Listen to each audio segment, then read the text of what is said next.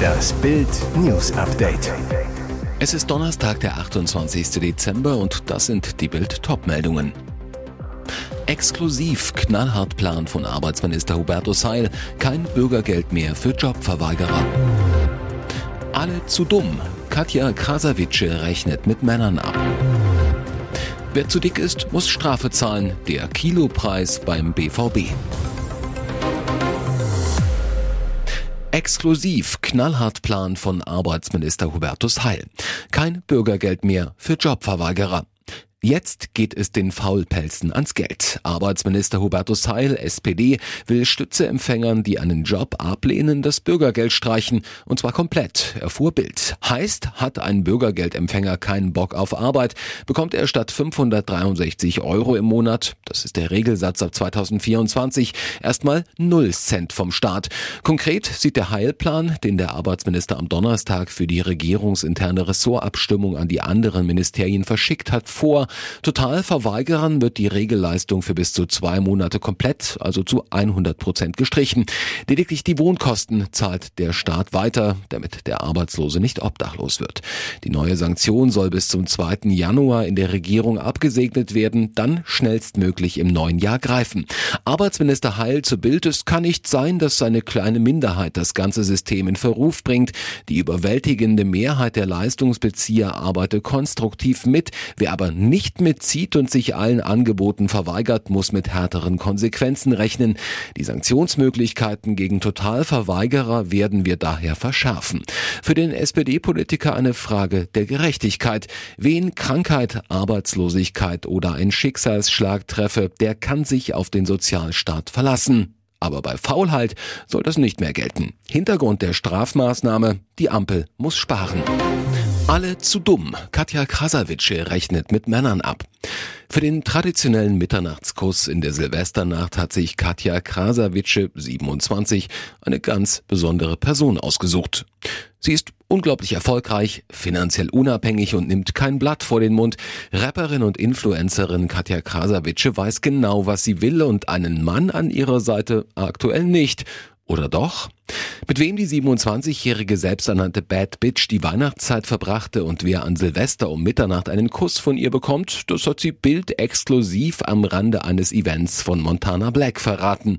Den Jahreswechsel feiert Katja genau wie Weihnachten mit ihrer Familie, entweder in ihrer Heimatstadt Leipzig oder in ihrer Wohnung in Berlin.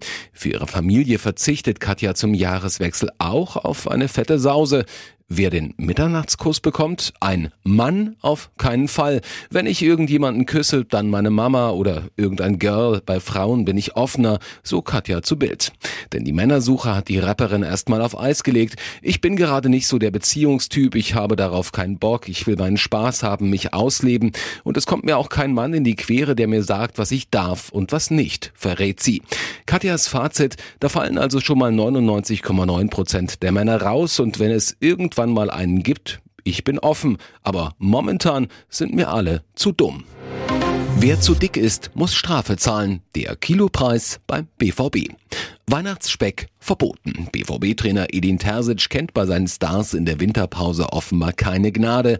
Das Motto topfit für die Rückrunden-Aufholjagd.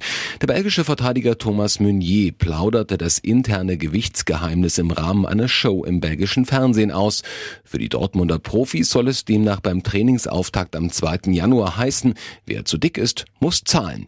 Der BVB-Star sagte, wir wurden beim letzten Training gewogen und das wird auch nach der Winterpause so sein. Der Preis ist bekannt, pro zugenommenes Kilo wird ein Bußgeld von 1000 Euro verhängt. Wer mit noch mehr Weihnachtsspeck auf der Hüfte zurückkommt, wird härter bestraft. Ab einem höheren Übergewicht auf der Waage soll sich die Strafe auf 1000 Euro pro Gramm erhöhen. Meunier sagt über die Vergangenheit, ohne den Namen zu nennen, kenne ich einen Spieler, den das 10.000 Euro gekostet hat. Dann hieß es, du hast eine Woche Zeit und wenn du die Kilos verlierst, reduzieren wir die Strafe. Und er hatte Erfolg. Klar ist, bis zum 2. Januar hätten die BVB-Stars jedenfalls Zeit, um eventuell eventuelle Extra-Kilos wieder abzuspecken. Dann geht es in die Sonne Marbellas in Spanien, wo im Trainingslager der Grundstein für die erneute Liga-Aufholjagd gelegt werden soll. Beim ersten Gang auf die Waage im neuen Jahr gilt aber, wer zu dick ist, muss zahlen. Und jetzt weitere wichtige Meldungen des Tages vom Bild Newsdesk. Deutliche Worte vom DFB-Vize. In einem Interview mit der Hannoverschen Allgemeinen Zeitung und der Neuen Presse schaltet sich Ralf-Uwe Schaffert beim aktuellen Kader der deutschen Nationalmannschaft ein, kritisiert, es wäre mal an der Zeit, das spielende Personal radikal zu wechseln. Oha. Der DFB-Vize erklärt, man brauche vielleicht nicht mehr nur die Hochbegabten, sondern auch mal die, die bereit sind, die Ärmel hochzukrempeln. Seine deutliche Kritik an den DFB-Spielern erklärt er außerdem so, weil ich doch bei einer nicht ganz geringen Anzahl der zurzeit tätigen Spieler das Gefühl habe, dass man meint, vielleicht mit 85 Prozent des möglichen Einsatzes auf dem Platz auskommen zu können. Nennt er Namen? Ja. Schafferts Kritik richtet sich zum Beispiel an Josua Kimmich vom FC Bayern. Er werde immer wieder als Führungsspieler genannt. Schaffert, den Beweis ist er bisher schuldig geblieben, auch im Verein. Doch nicht nur gegen Kimmich holt Schaffert aus. Der DFB-Vize kann die zum Teil unterschiedlichen Leistungen von Ilkay Günduan im Verein und der Nationalelf nicht verstehen.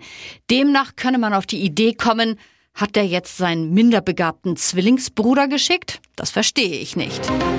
Am Freitag jährt sich der tragische Skiunfall von Michael Schumacher zum zehnten Mal. Seitdem beschäftigt das Schicksal der Formel-1-Legende Millionen Menschen. Heute Teil 2 der großen Bildserie Schumis langer Kampf. Das Leben von Corinna seit dem Unfall. Sie ist mittlerweile eine echte Schuhmacherin. Corinna ist in den letzten zehn Jahren in eine neue Rolle hineingewachsen. Von der liebenswerten Mama und Pferdeflüsterin aus Halfer zu einer taffen Geschäftsfrau. Sie wurde und wird auch heute noch von vielen unterschätzt, sagen Freunde. Einer hatte sie nie unterschätzt. Michael. In vielen Interviews betonte er immer wieder, wie viel Kraft Corinna ihm gibt. Unvergessen gleichzeitig bedeutungsvoller denn je. Schumis schluchzende Worte unterm Helm, als er am 8. Oktober 2000 die Ziellinie zu seinem ersten von fünf Ferrari WM-Titeln in Suzuka überquerte. Gebt Corinna einen Kuss von mir.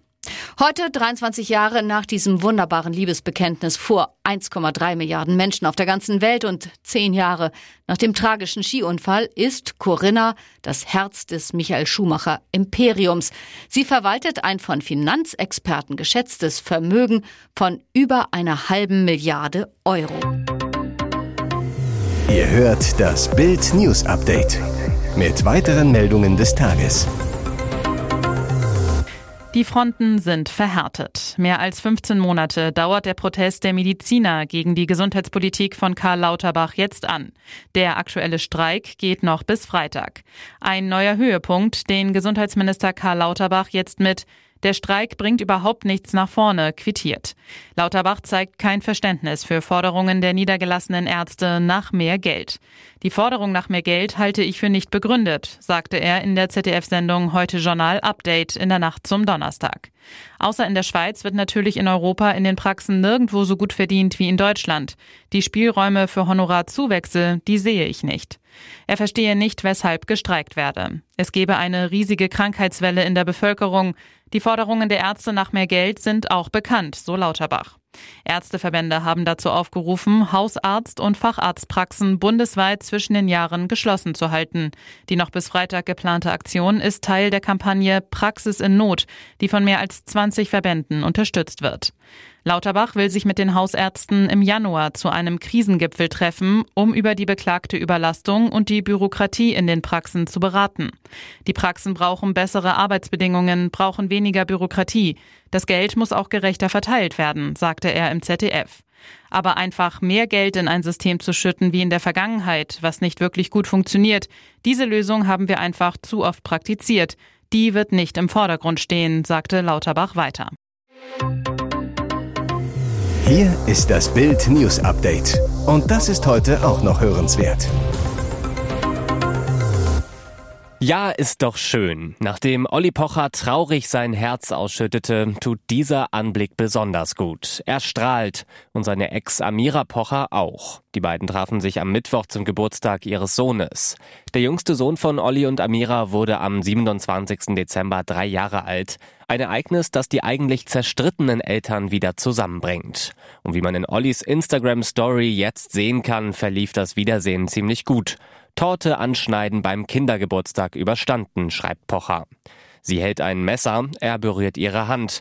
Hoffentlich war das Messer wirklich für den Geburtstagskuchen bestimmt. Sieht nach Spaß aus. Zuvor hatte Bild erfahren, dass Olli am Mittwochmorgen aus Miami mit dem Flugzeug in Frankfurt gelandet war, mit seiner Ex-Frau Sandy Meyer-Wölden und ihren Kindern im Gepäck. Wie schön, dass der Geburtstag so reibungslos verlaufen ist und Olli wieder lachen kann.